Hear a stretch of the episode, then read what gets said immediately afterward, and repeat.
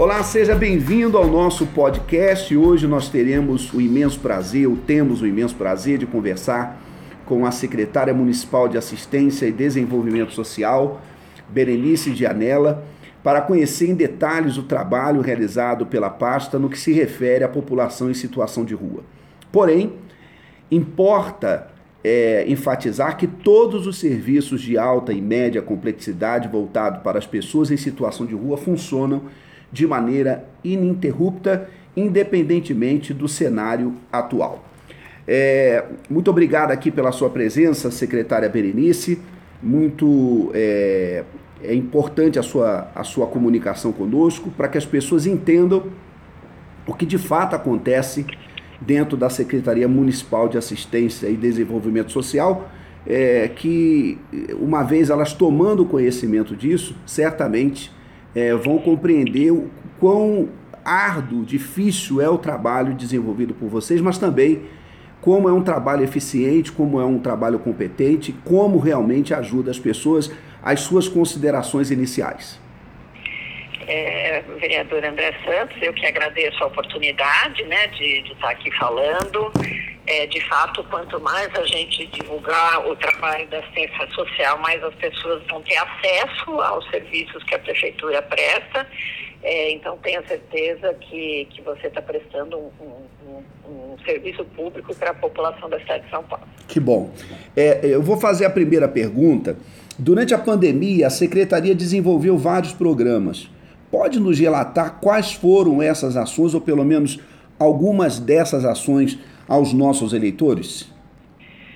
É, bom, tendo em vista é, o início da quarentena, né, em março do ano passado ainda, é, a primeira, as primeiras ações que nós tomamos foi colocar é, banhos e banheiros e marmitas na rua, porque com o fechamento do comércio, dos restaurantes, tal, as pessoas que estão em situação de rua e que eventualmente não querem ir para os acolhimentos também tinham o direito de fazer sua higiene pessoal, né? precisavam fazer a sua higiene pessoal até para o controle da, da pandemia. Então, essa foi uma das primeiras ações. Nós colocamos várias estações de banho, banheiro e lavagem de roupa espalhadas aqui no centro da, da cidade.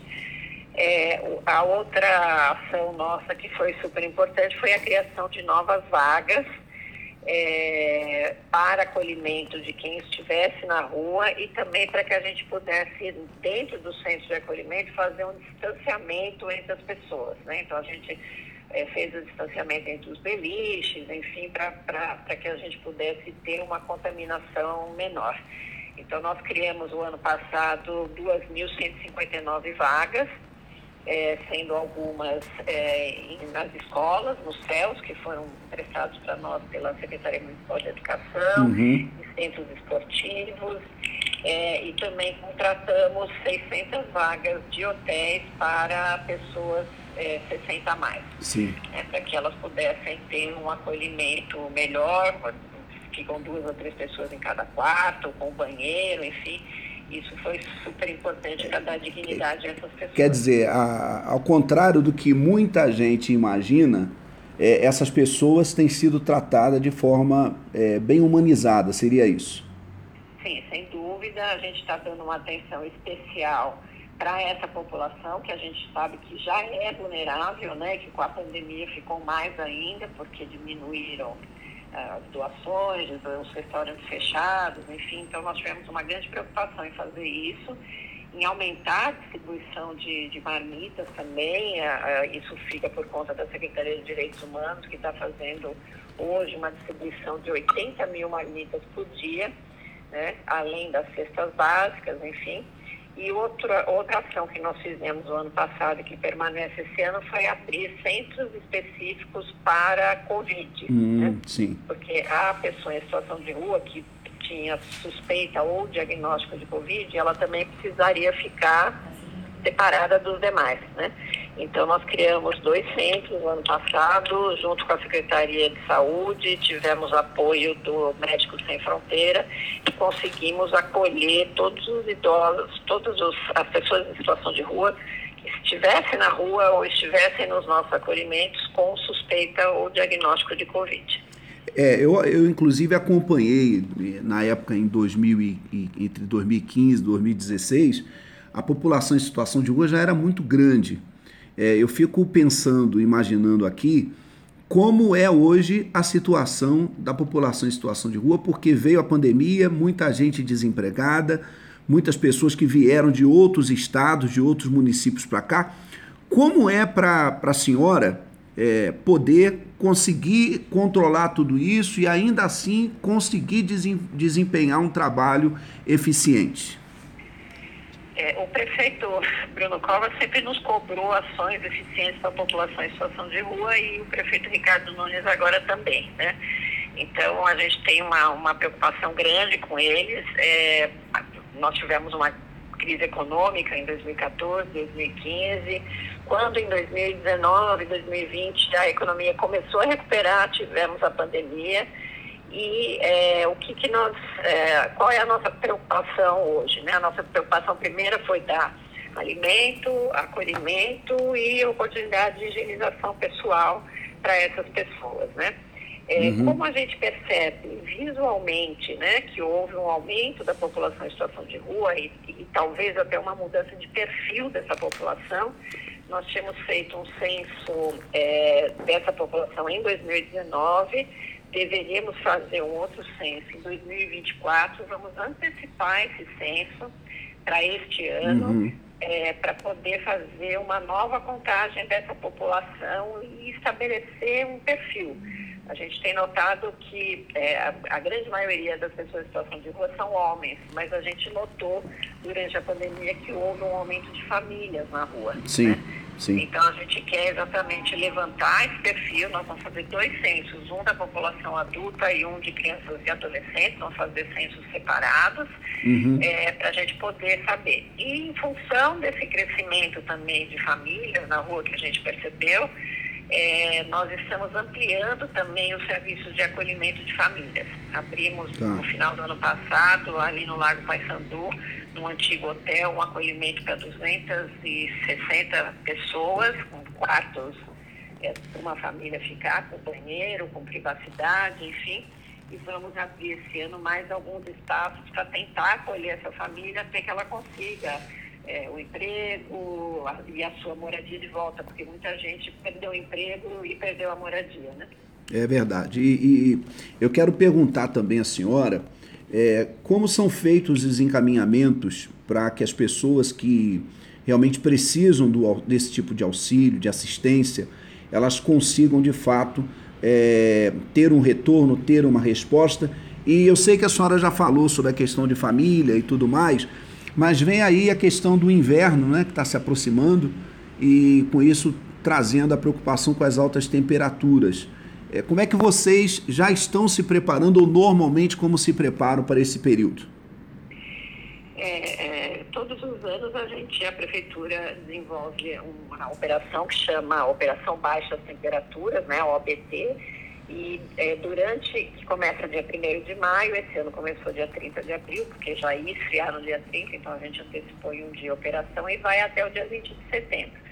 Durante esse peri período, nós reforçamos as abordagens para as pessoas em situação de rua, nós aumentamos vagas, hoje nós, nós temos 260 vagas a mais, só para acolher as pessoas que eventualmente queiram é, pernoitar no centro de acolhimento. É, e a gente também faz uma distribuição grande de cobertores, é, uhum. via Secretaria de Assistência Social, via é, Guarda Civil Metropolitana, Defesa Civil, enfim. É, e a gente também coloca ônibus nos pontos é, chaves aqui do centro, na Praça da Fé, no Pátio do Colégio, na Praça Princesa Isabel e na, na estação é, Armênia do metrô, hum, para que as pessoas possam é, pegar esse ônibus que é fornecido gratuitamente pela prefeitura, que ele vá para acolhimento, é, passe a noite lá, faça a sua higiene pessoal, jante, tome o café da manhã no dia seguinte é, e a gente depois traz a pessoa de volta se ela quiser. Olha. É, quando você pergunta, agora eu vou responder a sua primeira pergunta, é, a gente tem equipes de abordagem que estão 24 horas na rua, né? todos os dias da semana. É, então, as pessoas que, que encontrarem alguém em situação de rua, que deseja ser acolhida, enfim, é, a nossa orientação é sempre ligar para o 156, que tá. é o tá. telefone da prefeitura. É, a pessoa liga, dá o endereço, é, as coordenadas de onde essa pessoa, essas pessoas estão, uma descrição física da pessoa, se é homem, mulher, se é idoso, se é criança, enfim.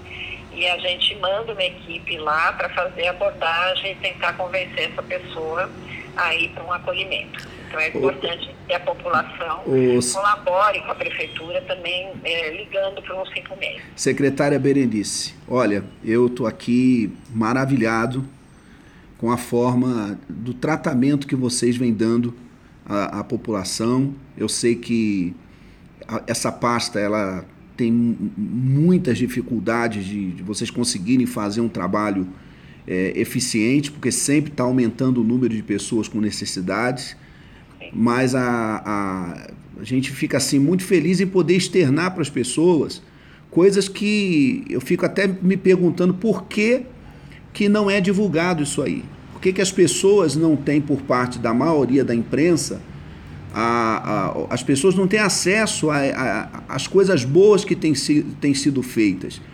Não é? Porque uh, distribuição de alimento, é, acolhimento numa, numa cidade que cada vez chega um número maior de pessoas, vocês não conseguem ter uma estatística exata de quantas pessoas estão chegando. E vocês ainda conseguirem fazer um trabalho eficiente, que, que realmente as pessoas saiam e dizendo, ó, oh, eu fui tratado com dignidade, para mim é uma grande surpresa, surpresa positiva, tá? E eu quero muito agradecer a senhora por nos esclarecer isso, tá? É, eu quero até perguntar à senhora se há algum problema da gente estar tá também fazendo uma matéria para a nossa revista, para que a gente possa dar um pouco mais é, de visibilidade a esse trabalho que vem sendo feito aí pela Secretaria Municipal de Assistência e Desenvolvimento Social, que vem sendo comandada aí pela senhora. É, vereadora, a gente aqui que agradece, né, como eu disse no começo, porque de fato é, quando a gente aparece na mídia, normalmente é porque aconteceu algum fato negativo, uhum, né, que pode sim. acontecer, é, mas as pessoas de fato desconhecem o grande serviço que é feito nessa cidade. É, a Prefeitura de São Paulo destina mais de um bilhão de reais por ano para assistência social. Nós atendemos pessoas nas mais, nas mais diversas modalidades de atendimento, idosos, crianças, uhum. jovens, cursos de qualificação mas infelizmente a, a, gente acaba muitas vezes tendo destaque na mídia só quando a notícia é ruim, né? Então a gente agradece aí a oportunidade de estar tá falando sobre o trabalho e, eu já me coloco à disposição para outras entrevistas, okay. para outros trabalhos que vocês queiram fazer. Tá bom, pode contar conosco, tá? tá Ó, muito obrigado. Eu conversei agora com a secretária municipal de Assistência e Desenvolvimento, Desenvolvimento Social da cidade de São Paulo, Berenice Dianella, ela que vem fazendo um trabalho muito eficiente é, e tem ajudado tantas pessoas juntamente com a sua equipe. E mais uma vez eu quero agradecer muitíssimo a gentileza da senhora de poder participar com a gente aqui do programa. Muito obrigado. Obrigada,